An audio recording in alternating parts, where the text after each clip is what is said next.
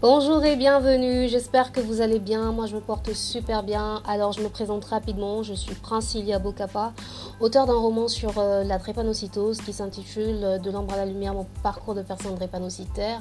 Et je suis également blogueuse, j'interviens sur la page Facebook Drépanocytaire et alors sur laquelle je fais des, petits partages sur euh, mon, ma vision de la maladie, comment je l'appréhende, comment je... Voilà, et comment le regard de la société est posé sur cette maladie. Je suis également euh, la présidente et ambassadrice d'une fondation qui lutte contre la drépanocytose qui s'appelle Fondation Raphaël et j'ai reçu une formation médicale, ce qui fait que je suis un petit peu informée euh, du côté sanitaire, pas seulement mais aussi psychologique parce que je suis moi-même une personne qui vit avec cette maladie. Alors, je suis très heureuse de vous accueillir euh, sur cette nouvelle plateforme qui est une plateforme audio. Et cette plateforme a vraiment pour mission de, faire en sorte que les partages soient plus fluides et qu'ils soient aussi un peu euh, qu'ils soient interactifs bien évidemment, d'avoir vos retours, de savoir qu'est-ce que vous voulez euh, qu'on aborde comme question, des sujets qui pour vous euh, peuvent être intéressants, des choses que vous, vous aimeriez qu'on approfondisse, tant sur le, point, le plan sanitaire que sur autre chose. Nous serons vraiment disposés à chercher pour vous si on n'a pas de réponse et à échanger avec vous. Alors bienvenue. Et aujourd'hui, j'aimerais vraiment qu'on aborde un sujet un petit peu euh, délicat qui, que, que j'ai intitulé euh, Image de soi et et premières amours. Les premières amours, c'est vraiment le moment où on va commencer à s'intéresser à l'amour et aussi, il faut le dire, à la sexualité, à toutes les choses qui vont faire qu'on va aller vers les personnes du sexe opposé, toutes les choses qui vont faire qu'on va s'intéresser à l'autre, qu'on va vraiment vouloir entrer dans un rapport amoureux avec une autre personne que nous-mêmes.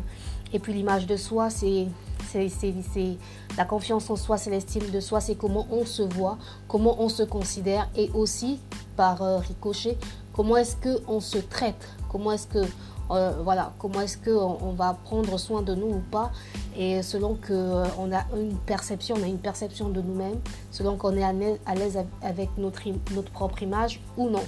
Donc c'est le sujet qu'on va aborder alors prenez place, installez-vous et je vous souhaite une bonne condition d'écoute. Ne vous laissez pas, si jamais il y a des parasites, si il y a un bruit de fond, restez focalisés sur ma voix, je vous guide.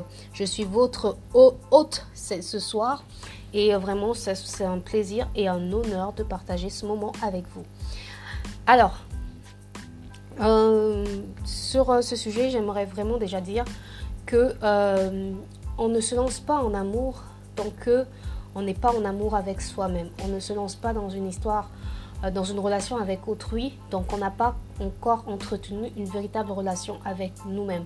On ne va pas vers autrui si on n'a pas appris à se connaître. On ne va pas apprécier les autres, même si c'est pas mauvais forcément. On ne va pas apprécier les autres si on n'a pas appris à se connaître et à s'apprécier soi-même. On ne peut pas valoriser autrui si on ne connaît pas sa propre valeur et si on ne la met pas en évidence, si on ne l'utilise pas, si on ne fait pas d'efforts pour ressortir le meilleur de, nous-mêmes. Mais euh, ce qui est très important avec le sujet d'aujourd'hui, c'est plutôt le et. Déjà, j'aimerais parler, si, euh, si possible, hein, de mon expérience personnelle. Euh, mon entrée en amour a été vraiment très compliquée parce que c'était des presque relations, c'était des gens qui, qui m'aimaient mais qui voulaient que ça, ça... Enfin, ils m'aimaient, je dis m'aimaient. Euh, mais qui voulaient que ça reste secret parce qu'ils n'avaient pas forcément envie qu'on sache qu'ils étaient avec moi, bien que leur, euh, leur élan avait plutôt l'air d'être une évidence, mais c'était des personnes qui disaient plutôt, euh, voilà, j'étais plutôt dans une relation de meilleur ami, de, de, de pote, d'un petit peu. celle à qui on va raconter tout ce qu'on est, on va, on va étaler son, son, intimité, mais sans jamais concrétiser les choses. C'était des presque relations. Et moi, j'avais pas le réflexe, forcément à l'époque, de me dire on va dire les choses telles qu'elles sont. Est-ce qu'on est ensemble ou pas? Pour moi, je me disais, euh, à partir du moment où la personne m'aime, euh, où je sais que la personne m'aime, je ne vais pas poser des questions et tout. Mais, et puis, je me rends compte que finalement, il y avait des triangulations, c'est-à-dire que la personne est avec toi, mais qu'elle voit une autre personne. Enfin, elle te dit qu'elle est avec toi, mais pour elle, elle veut que la relation reste secrète de sorte qu'elle puisse avoir sa liberté d'action derrière. Et il euh, faut dire à, l'époque que j'ai eu une puberté qui, qui a été euh, pas, pas, pas, forcément tardive, qui n'a pas été euh, euh, un peu plus tardive que les autres. Finalement, j'ai vu mes menstrues à l'âge de 15 ans, mais c'était plutôt au niveau forme poitrine. Je suis restée un peu une une éternelle enfant, même après la maternité. C'est vrai que j'ai pris un peu du poids. Je ne suis plus aussi, aussi mince qu'avant et tout ça. Mais il faut dire que je, je même aujourd'hui, on me, donne toujours beaucoup moins que mon âge et je pense que ce n'est pas forcément lié à la drépanocytose. Il faut préciser, c'est très important de, le dire, que les personnes qui vivent avec la drépanocytose ne sont pas forcément minces. Il y a des personnes qui sont grosses, il y a des personnes qui ont des formes, il y a des personnes qui n'ont pas de masque. Tu ne sauras jamais que telle personne est drépanocytaire si on ne te dit pas. Si, euh, si elle n'a pas été testée, je dis testée parce que c'est un terme un, peu, un petit peu à la mode, mais tu ne sauras jamais que la personne est drépanocytaire. Le masque, c'est quoi? C'est ce qu'on appelle en termes sanitaires le morphotype. Le morphotype, c'est l'ensemble des caractères qui sont aussi bien visibles qu'invisibles, qui, euh, des, voilà, le, une forme qu'on attribue à une, personne qui a une certaine maladie. Ça veut dire que lorsque vous voyez quelqu'un qui souffre du corps, vous saurez que la personne euh, souffre du corps. Pourquoi? Parce que vous allez voir la qualité de ses, cheveux, vous allez voir que, qu'elle est mince et tout ça. Lorsque vous allez voir une personne qui vit avec le sida, vous, allez reconnaître que la personne euh, vit avec le sida. Pourquoi? Ça, c'est pour les personnes qui, sont très symptomatiques, pour qui ça se voit. Parce que tout le monde, ne, ne, une personne peut être malade et on peut totalement l'ignorer. Euh, pour le sida, avoir des cheveux soyeux, pour avoir euh, voilà une peau qui peut avoir euh, beaucoup de lésions. Euh, vous pouvez avoir beaucoup de lésions cutanées. Ce sont des, des, des, des, petites pistes comme ça qui vous permettent de d'aller vers la déduction que tiens telle personne pourrait être malade.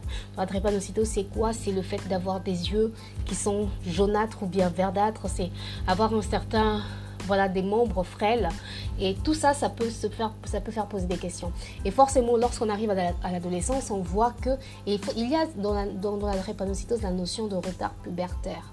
Ça, c'est très important. Ça veut dire que le fait que vous êtes anémique, vous n'allez pas avoir assez de sang, s'il faut parler en termes terre à terre, pour vous épanouir comme il faut. Donc, ce qui va faire vous aurez du mal à faire votre euh, puberté. Vous, allez la faire, vous pourrez la faire tardivement ou vous pourrez carrément ne pas la faire par le degré, la profondeur, ou bien je veux dire euh, la, voilà, la profondeur de, votre anémie. Et donc, quand euh, à l'adolescence, vous voyez que les autres filles, pour les filles, moi puisque je suis une fille, mais je pense aussi pour les garçons, quand vous, mais c'est surtout plus prononcé par les filles parce que les filles, l'adolescence, elle est marquée par par euh, la féminisation. Il y, a, la poitrine qui, qui s'affirme, il y a des hanches, il y a vraiment le bassin qui prend sa forme. Et quand vous voyez vos, vos, amis autour de vous en train de se féminiser et que vous, vous restez une éternelle enfant, pour moi, la réaction, je ne l'ai pas compris tout de suite, mais j'avais une, une, réaction un petit peu de, de, de, de de comment dire, je sais pas comment dire ça, mais en fait ce qui, ce qui s'est passé, c'est que je me suis masculinisée.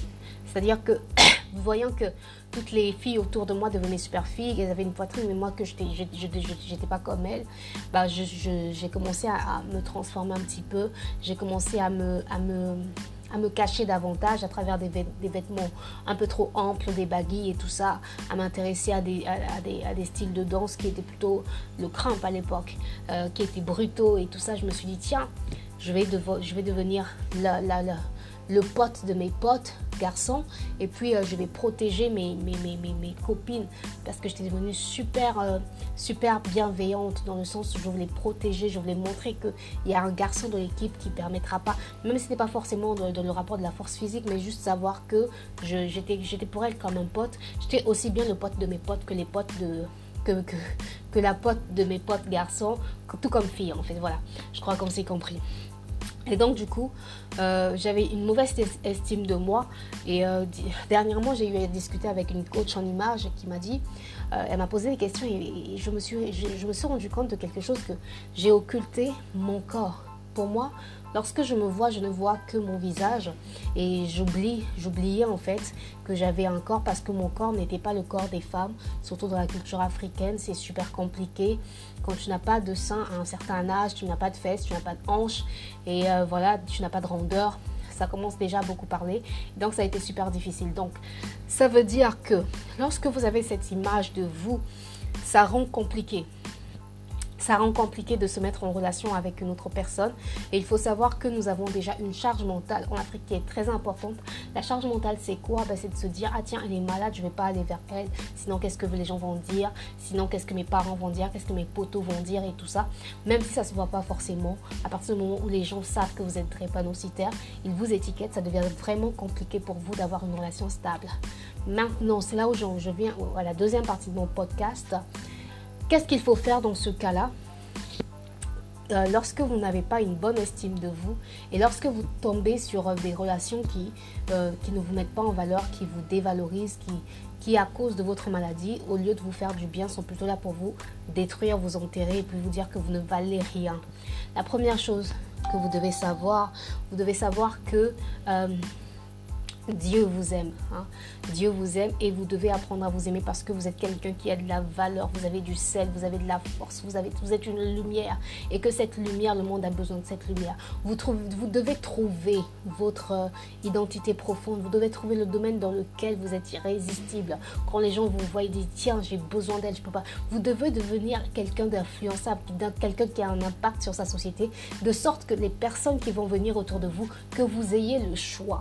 C'est-à-dire que vous, ne soyez pas une personne qu'on peut balayer du revers de la main pour dire que tiens, je peux me passer d'elle. Bien sûr, ça, ça ne va pas se faire forcément à l'adolescence parce que c'est très tôt, on n'a pas compris des choses, on n'a pas réalisé des choses, on est même en train encore, on n'est même pas encore entré dans une réelle orientation de notre vie, mais il est très important de savoir que vous avez nécessairement besoin de vous connaître, de vous apprécier, de vous aimer, parce que personne ne vous aimera, ne vous aimera à votre place.